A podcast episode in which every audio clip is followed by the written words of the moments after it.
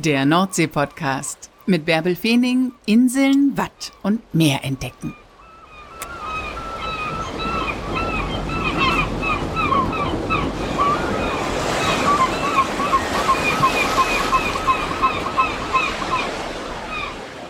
Moin, habt ihr Lust auf Möwen und Meer, auf Krabben und Kutter? Dann ladet euch erstmal meinen kostenlosen Kuttergucker runter. Darin erzähle ich euch von meinen liebsten Kutterhäfen an der Nordseeküste. Den gibt's kostenlos unter kutter.nordseepodcast.de.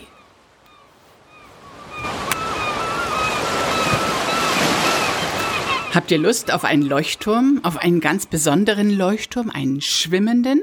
Dann kommt mit mir nach Cuxhaven. Da liegt die Elbe 1, direkt an der alten Liebe. Ein schwimmender Leuchtturm, und zwar ein ganz besonderer. Die Elbe 1 lag einst an der Position Elbe 1 in der Elbmündung und hat den Schiffen den Weg in die Elbe gewiesen, denn der war früher so gar nicht so offensichtlich, wie das heute in Zeiten von GPS ist. Viele, viele Jahre gab es an genau dieser Position schon Feuerschiffe. Einige sind gekentert, andere haben eine bewegte Geschichte. Die Elbe 1 ist das letzte Feuerschiff an dieser Position. Eigentlich heißt sie übrigens gar nicht Elbe 1, sondern Bürgermeister Oswald. Und unter dem Namen kennt sie niemand. Alle sprechen immer von der Elbe 1 und das machen wir jetzt auch. Ein Verein kümmert sich darum, dass dieses Schiff immer noch so tiptop in Ordnung ist und er organisiert auch Fahrten damit. Man kann heute noch mit der Elbe 1 in See stechen. Man kann übrigens auch an Bord heiraten. Und wenn man nicht so ganz seefest ist und auch nicht heiraten möchte, dann kann man sich die Elbe 1 einfach angucken. Denn es ist ein schwimmendes Museum und es hat jetzt in der Saison noch bis Ende Oktober täglich außer montags von 11 bis 16 Uhr geöffnet. Also das ist auch ein echter Tipp für Landratten. Ich habe mich an Bord der Elbe 1 mit Eberhard Hewecker getroffen. Das ist der zweite Vorsitzende des Vereins. Na, und wo haben wir uns unterhalten? Auf der Brücke. Moin Eberhard, wann warst du denn zuletzt am Meer? Moin Bärbel, ja, ich komme ja gerade von der Kreuzfahrt aus der Ostsee zurück. Gerade vorgestern sind wir nach Hause gekommen. Du engagierst dich hier im Verein. Was fasziniert dich so sehr an der Elbe 1? Das war der letzte Gruß der Heimat und auch der erste Gruß der Heimat, wenn man nach Hause kam. Äh, das war ein Schiff, von dem man wusste, dass es eigentlich schwere Arbeit hatte da draußen bei viel Schlechtwetter. Die Leute haben einem immer ein bisschen leid getan. Das Schiff ist sehr alt, das ist schon immer gut und interessant. Das Schiff ist noch voll fahrfähig, das macht es auch sehr interessant. Schiffe überhaupt sind interessant und alte Schiffe, die dann auch noch fahrfähig und in gutem Zustand sind, das ist einfach ein Gedicht. Das heißt, du bist selber früher zur See gefahren und hast die Elbe 1 an ihrer Position in der Elbmündung immer gesehen? Ja, ja, ja. Da sind wir jahrelang dran vorbeigefahren. Einmal auf der einen Seite raus und auf der anderen Seite, wenn wir wieder reinkamen. Warst du auf großer Fahrt, oder? Ja. Die Elbe 1 war ja ein schwimmender Leuchtturm. Weshalb lag sie da draußen in der Elbmündung? Weil es jahrhundertelang problematisch war, den Eingang in die Elbe zu finden. Da, wo man in das Fahrwasser rein muss, da sieht man kaum Land. Da kann man also sehr schlecht seine Position feststellen. Und da ist häufig viel Strom und schlechtes Wetter. Und deswegen hatte Hamburg schon 1500 noch was die erste Tonne da draußen hingelegt, die natürlich aber auch nicht weit sichtbar war. Und äh, man musste diesen Ansteuerungspunkt äh, mit was Besonderem bezeichnen. Und man konnte dort nicht wie beim Rote Sandleuchtturm einen Leuchtturm ins Wasser bauen, weil die Verhältnisse da zu schlecht sind. Zu viel Strom, das äh, würde alles unterspült werden. Und dann hat man wie an vielen anderen Punkten der Erde ja auch äh, ein Feuerschiff da verankert was den Schiffen dann sagte, hier geht es in die Elbe. Hm. Die Elbe 1 hatte viele, viele Vorgänger und nicht alle haben es da geschafft. Einige sind gekentert an der Stelle. Ja, äh, seit 1816 äh, liegt da ein Feuerschiff. Das ist also, da hat Goethe noch gelebt. Nicht? Das ist wirklich sehr lange her. Äh, und äh, das waren hölzerne Segelschiffe früher. Die hatten dann eine äh, Laterne mit Rüböl. Das war also wirklich nur eine Funzel da aber rundum ja überhaupt keine weiteren Laternen waren, hat man die dann doch erkennen können. Und äh, da sind auch früher schon äh, Schiffe bei Schlechtwetter verloren gegangen. Zum Teil auch mit äh, etlichen Toten dabei, die dann geblieben sind draußen. Weil die Strömung so stark war. Das ist dann nicht sehr tief, 25 Meter tief. Und äh, wenn dann Wellen anlaufen aus etwas tieferem Wasser, dann werden die immer steiler, je flacher das Wasser wird. Und äh, gerade wo Elbe 1 liegt, da ist dann auch der Tidenstrom. Wenn der dann noch gegen die See läuft, dann wird es da also ganz verheerend gefährlich. Mhm. Heute braucht man so ein Feuerschiff gar nicht mehr, weil man heute alles über Internet und GPS genau erfassen kann, oder? Ja, heute haben wir GPS und jeder Pfadfinder kann mit seinem Smartphone gucken, wo er ist und könnte in die Elbe reinfinden. Aber das war viele Jahrhunderte lang ein Riesenproblem. Wie lange war die Elbe 1 draußen in der Elbmündung? 40 Jahre, von 1948 bis 1988. Das größte Feuerschiff und auch das meistgerammte Feuerschiff. Ja, das meistgerammte auch.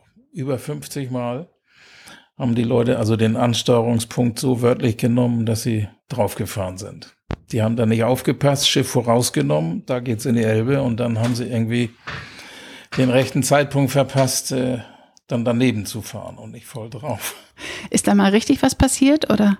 Ja, da ist äh, gewaltig was passiert. Der schlimmste Unfall ist mit einem argentinischen Frachter passiert. Der ist wirklich quer reingefahren in den Maschinenraum und ist erst in der Hauptmaschine zum Stehen gekommen. Da ist die Hauptmaschine richtig auseinandergebrochen. Der ganze Maschinenraum ist abgesoffen.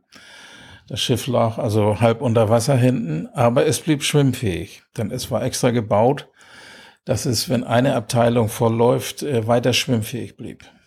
Mhm. Und dann kamen Schiffe hier von der Wasser- und Schiffsverwaltung, der Eisfuchs und ich weiß nicht wer noch, die haben dann Hilfe geleistet, haben die größten Teil der Besatzung abgeborgen und dann wurde das Schiff reingeschleppt und hier repariert. Und nachdem wieder draußen eingesetzt. Nach einem halben Jahr war es wieder fit und konnte wieder eingesetzt werden. In der Zwischenzeit lag dann ein Reservefeuerschiff da. Nun war ja das, die Elbe 1 das letzte Feuerschiff und wahrscheinlich auch das mit der größten Strahlkraft. Wie, wie weit leuchtete denn das Leuchtfeuer? Die leuchtete so zwischen 17 und 20 Seemeilen. Das schaukelte ja oben ein bisschen und die Sicht äh, ist ja auch verschieden gut. Wenn jetzt Gischt in der Luft fliegt und so, dann nimmt das natürlich viel Licht weg, aber da ist ja eine sehr komplizierte Optik oben drin, die alles Licht sammelt und in die Waagerechte äh, konzentriert. Es wird also kein Licht nach oben oder unten, geht nichts verloren. Das wird alles in die Waagerechte gebracht mit einem Kranz von Prismen. Und äh, dadurch konnte man mit einer 2000 Watt Lampe so ein helles Licht erzeugen, dass es also 17 Seemeilen, das sind 30 Kilometer, äh, sichtbar war. Und ein Bügeleisen hat 3000 Watt, nicht? also das war energiemäßig gar nicht viel. Und trotzdem sind diese ganzen Unfälle passiert. Ja, die hatten das Feuerschiff ja sehr gut sehen können, hatten das genau vorausgenommen und dann hatten sie nicht mehr aufgepasst. Dann waren sie schneller da, als sie dachten, vielleicht weil sie Strom mit hatten oder so. Dann waren sie mal in den Kartenraum gegangen um, oder hat Tagebuch geschrieben, nicht aus dem Fenster geguckt. Und dann was passiert. Und manchmal passiert es auch bei Nebel, ne? Das war nicht immer nur Nachlässigkeit. Manchmal war es auch echt schwierige Verhältnisse da draußen. Aber es gibt doch bestimmt auch ein Nebelhorn hier an Bord. Ja, ein Nebelschallsignal. Dafür haben wir unseren vorderen Mast. Da war ein äh, ziemlich großer Nebelschallsender, der mit 300 Hertz, also ein ziemlich äh, tiefer Ton, äh, ein sehr, sehr lautes Signal abstrahlte. Der war früher in der Verdickung des Mastes da oben. Wenn man sich das Bild ansieht, der Mast hat oben so ein Käfig. Und da hatten die Konstrukteure ursprünglich dieses Nebelschallsignal reingebaut. Aber das hatte zur Folge, dass der Schall so laut in das Schiff reingeleitet wurde durch den Mast, dass sie das dann da rausgebaut haben und vor den Mast gesetzt haben. Mhm. Und das war ein Ton, wie ihn kein anderes Schiff macht. Es muss ja jetzt kenntlich sein, dieser Ton ist vom Feuerschiff rundum waren ja dann bei Nebel alle Schiffe am Tuten. Mhm.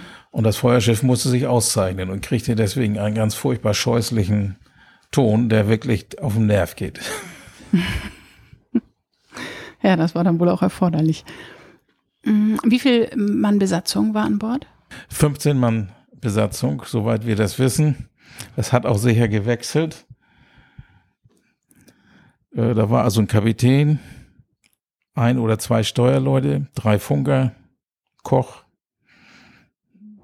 zwei Ingenieure, damals hießen die Maschinisten, Äh, ein Elektriker war extra da. Äh, also Reiniger für die Maschine waren da. Stuart war da. Wie lange haben die da draußen in der Elbmündung auf der Elbe 1 gelebt? Also wie oft wurde gewechselt? Alle 14 Tage. Die hatten 14 Tage Dienst, 14 Tage frei. Und wurden dann häufig mit dem alten Schiff Greif, dem Peilschiff, was hier jahrzehntelang in Cuxhaven gefahren ist, wurden die ausgetauscht. Hm. Was haben die gemacht in der Zeit da draußen? Also das ist ja auch ein bisschen eine extreme Situation mit 15 Personen, so isoliert zu sein. Ja, die haben gearbeitet. Das Schiff muss ja in Stand gehalten werden. Das kam ja nicht äh, alle 14 Tage in den Hafen. Das lag ja dann ein halbes Jahr oder ein ganzes Jahr da draußen. Und äh, das muss ja gereinigt werden, das muss geschmiert werden, die Optik muss geputzt werden. Äh, es müssen die Wetterbedingungen beobachtet und gemeldet werden. Die haben mehrfach am Tag Wettermeldungen gesendet. Die haben ein Langwellenfunkfeuer betrieben, so dass die Schiffe nicht nur optisch das Schiff sehen konnten, sondern auch mit dem Funkpeiler schon von jenseits des Horizonts das Schiff vorausnehmen konnten. Die mussten die Schiffe melden, die den sogenannten Schiffsmeldedienst, was also in beiden Richtungen vorbeifuhr. Das wurde gemeldet. Und dann wussten die Hamburger dann, aha, jetzt ist er Elbe 1 vorbei, dann ist er also zehn Stunden später oder acht Stunden später ist er in Hamburg, dann müssen wir die Schauerleute klar haben. So lief das. Das ist das, was wir heute auf Marine Traffic oder Vessel Finder uns angucken. Das wurde durchtelefoniert, ne? Wie wurde denn überhaupt kommuniziert? Über Funk. Die hatten ja UKW-Funk, hatten Mittelwellenfunk mit Telegrafie.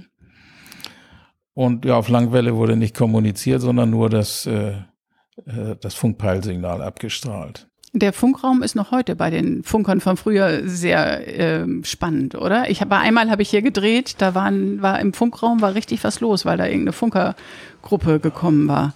Ja, wir haben ja einige Amateurfunker hier in unserem Verein und äh, die freuen sich, wenn sie von Bord eines fahrenden Schiffes äh, da mal funken können. Und der Funkraum ist noch so eingerichtet, wie er 1988 war. Da sind die alten Geräte noch da, verschiedene Generationen. Die älteste Generation ist so aus den 50er Jahren. Also die ist jetzt 70 Jahre alt, die Funkgeräte. Und wird das noch manchmal genutzt? Also Nein, auf diesen die sind Touren? nicht mehr betriebsfertig. Also die Bauteile sind inzwischen aufgequollen und nicht mehr arbeitsfähig. Der eine Empfänger, der, der rauscht, wenn man ihn anmacht und die Lampe geht an, aber wir haben ihn noch nicht wieder zum Spielen bekommen. Schade. Du hast gerade gesagt, das Feuerschiff ist noch fahrtüchtig und genau das ist auch das Reizvolle daran, dass es einfach immer noch gut in Schuss ist und man damit noch fahren kann. Wo fahrt ihr denn jetzt hin? Also meistens liegt es hier in Cuxhaven, wenn man hier ist. Ja, meistens liegt es hier und kann besichtigt werden. Das ist der sogenannte Museumsbetrieb. Und äh, dann machen wir mehrfach äh, im Sommer Tagesfahrten nach Helgoland. Da müssen wir immer Tage aussuchen, wo die Tide uns nicht zu viel Schwierigkeiten macht, sonst hat das keinen Zweck, sonst dauert das zu lange. Das heißt, wie muss die Tide sein? Ja, dass wir, wenn wir hinfahren, Strom von Achtern haben und wenn wir zurückkommen, möglichst auch. Okay, ja. Und das ist ungefähr fünf, sechs Mal im Jahr der Fall. Das sind die Tagesfahrten und dann machen wir mehr Tagesfahrten zu irgendwelchen Nordseehäfen, nach Büsum, äh, nach Wilhelmshaven. Äh, dann machen wir jedes Jahr eine Ostseetour, zehn oder zwölf Tage, fährt das Schiff durch den Nord-Ostsee-Kanal in die Ostsee und besucht da verschiedene Häfen. Bis Sassnetz sind wir gewesen, das ist die Patenstadt oder eine der Patenstädte von Cuxhaven. Da waren wir letztes Jahr zum Jubiläum, ich weiß nicht wie viel, 30 Jahre Städtepartnerschaft, als wir dann da einliefen, stand der Shanty-Chor an der Pier und der Bürgermeister und begrüßten uns dann. Wer kann denn da mitfahren bei diesen Touren oder auch bei diesen Tagestouren? Ist das für Urlauber, die hier in Cuxhaven sind? Muss man sich da lange vorher für anmelden? Wie ist das? Also da muss man sich schon vorher anmelden, sonst kriegt man keinen Platz mehr. Wir können äh, zwischen 60 und 70 Leute mitnehmen, Gäste mitnehmen. Und das ist für Cuxhavener genauso geeignet wie für Urlaubsgäste. Kinder können mitgenommen werden, Hunde können mitgenommen werden, da gibt's gar kein Problem. An Bord gibt es Verpflegung. Essen und Trinken ist also vorhanden, kann man zu zivilen Preisen da erwerben. Und wir liegen vier Stunden in Helgoland, so dass man auch da geruhsam um die Insel laufen kann oder einkaufen gehen kann. Morgens um acht geht es los hier in Cuxhaven und abends gegen 22 Uhr sind wir wieder zurück. Und das ist ein echtes Erlebnis. Muss man dafür eigentlich seefest sein? Ja, ist schon besser. Manchmal, in, also selten, schaukelt es ja ein bisschen.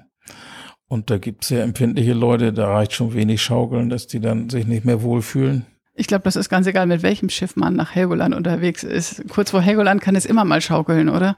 Ja, im sogenannten Hamburger Loch, da stecken die Schiffe immer die Nase mal ein bisschen ins Wasser. Aber man sollte da nicht zu viel Angst vor haben. Da ist auch viel äh, Einstellungsfrage. Ja. Wenn man mit Angst daran geht, dann kommt es auch. Stimmt. Und sobald man da ist, ist ja auch alles. Dann ist alles vorbei. So wie man wieder festen Boden unter Füßen hat, fühlt man sich wieder wohl. Genau. Und wer jetzt nicht gleich mit euch in See stechen will, der kann sich die Elbe 1 hier nachmittags angucken. Wann ist das Museumsschiff geöffnet? Dienstags bis sonntags von 11 bis 16 Uhr ist es geöffnet. 15 Uhr ist letzter Einlass. Dann hat man noch eine Stunde Zeit, auf dem Schiff rumzulaufen. Man kann überall hin, in den Maschinenraum, auf die Brücke, in den Funkraum, in die Kombüse, in die Offiziersmesse. Man kann sich alles angucken. Unter die Back, das große Ankerspiel, kann man sich angucken. Äh, es gibt ein Informationsheft, wo sehr viel über die Geschichte des Feuerschiffes und auch über die Technik äh, beschrieben ist. Wenn man mit diesem Heft von Station zu Station geht und den Text dazu liest, dann weiß man sehr gut Bescheid über das Schiff. Mhm. Und man kann sogar hier bei euch an Bord heiraten. Ja, man kann heiraten in der Offiziersmesse. Das ist ein sehr stilvoll eingerichteter, äh, schöner Raum. Allerdings ist er nicht so sehr groß. Zehn Personen passen da rein und das Standesamt der Stadt Cuxhaven nutzt diesen Raum manchmal auf Wunsch der Brautpaare, dort eine stimmungsvolle Trauung vorzunehmen. Geht das nur, wenn das Schiff hier im Hafen liegt oder geht das auch draußen auf offener See? Das geht nur, wenn das Schiff hier im Hafen liegt. Die Leute vom Standesamt haben keine Zeit, da ein oder zwei Tage mitzufahren. Was sind das denn für Leute, die sich jetzt hier im Verein engagieren und dafür sorgen, dass die Elbe 1 weiterhin rausfahren kann und dass die so tiptop in Schuss ist, wie sie ist? Ist ganz unterschiedlich. Alle Berufsgruppen, es sind natürlich ein Teil alte Seeleute, die aus Nostalgiegründen das interessant finden. Äh, es sind auch äh, völlig fremde Berufe. Äh, man kann auch mitarbeiten in unserem Verein, in dem Feuerschiffverein Elbe 1 von 2001 e.V. Das Feuerschiff wird ja durch den Verein in Schuss gehalten und fahrend gehalten und auch gefahren. Und da brauchen wir natürlich immer ehrenamtliche Helfer aller möglichen Berufsgruppen. Das müssen nicht unbedingt Seeleute sein. Das können auch äh, andere Landberufe sein. Kfz-Mechaniker, äh, Maler, äh, alles Mögliche. Da gibt es also keine Einschränkung. Äh, wir haben ja viele Jobs an Bord zu vergeben. In der Kombüse muss gekocht werden, es muss sauber gemacht werden. In der Maschine muss äh, gewartet und geschmiert werden. An Deck muss festgemacht werden, verholt werden.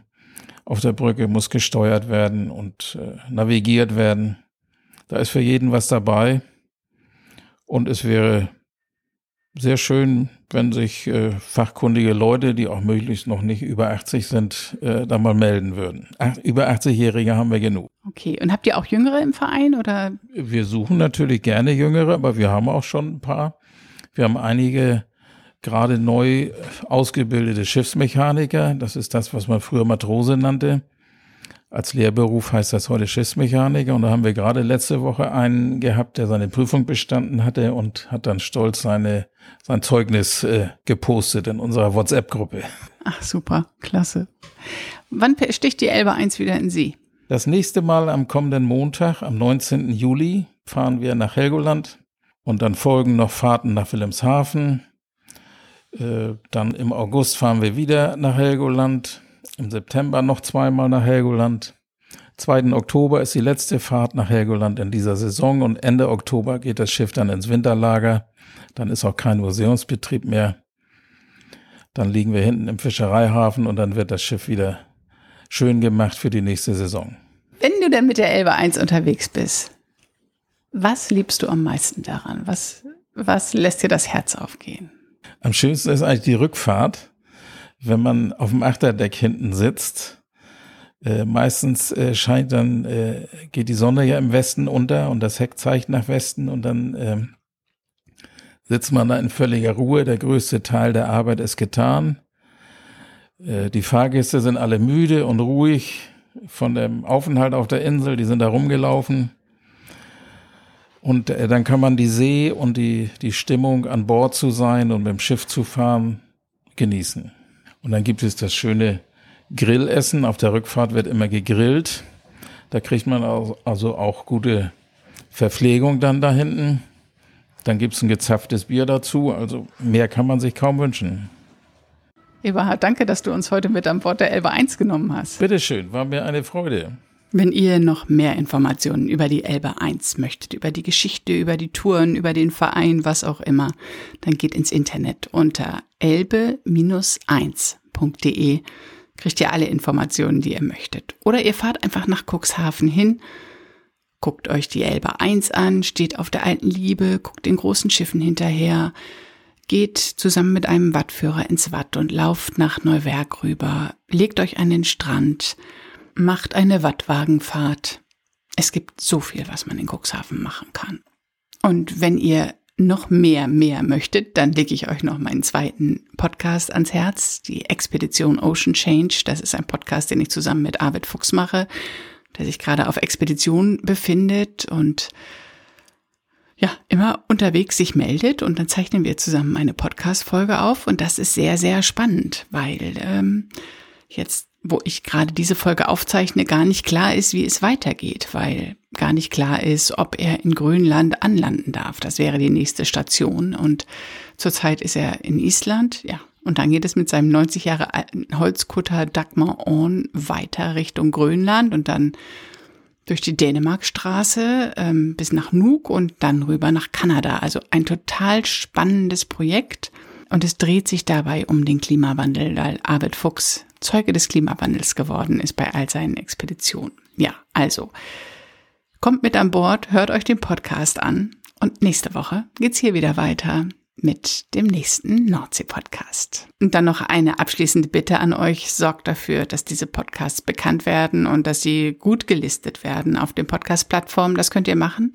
Zum einen, indem ihr anderen von diesem Podcast erzählt und zum Zweiten, indem ihr selbst eine schriftliche Bewertung auf Apple Podcast abgebt oder indem ihr diesen Podcast halt abonniert. Das ist auch gut. Je mehr Abonnenten ein Podcast hat, desto attraktiver ist er und desto weiter hoch rutscht er in dem Listing.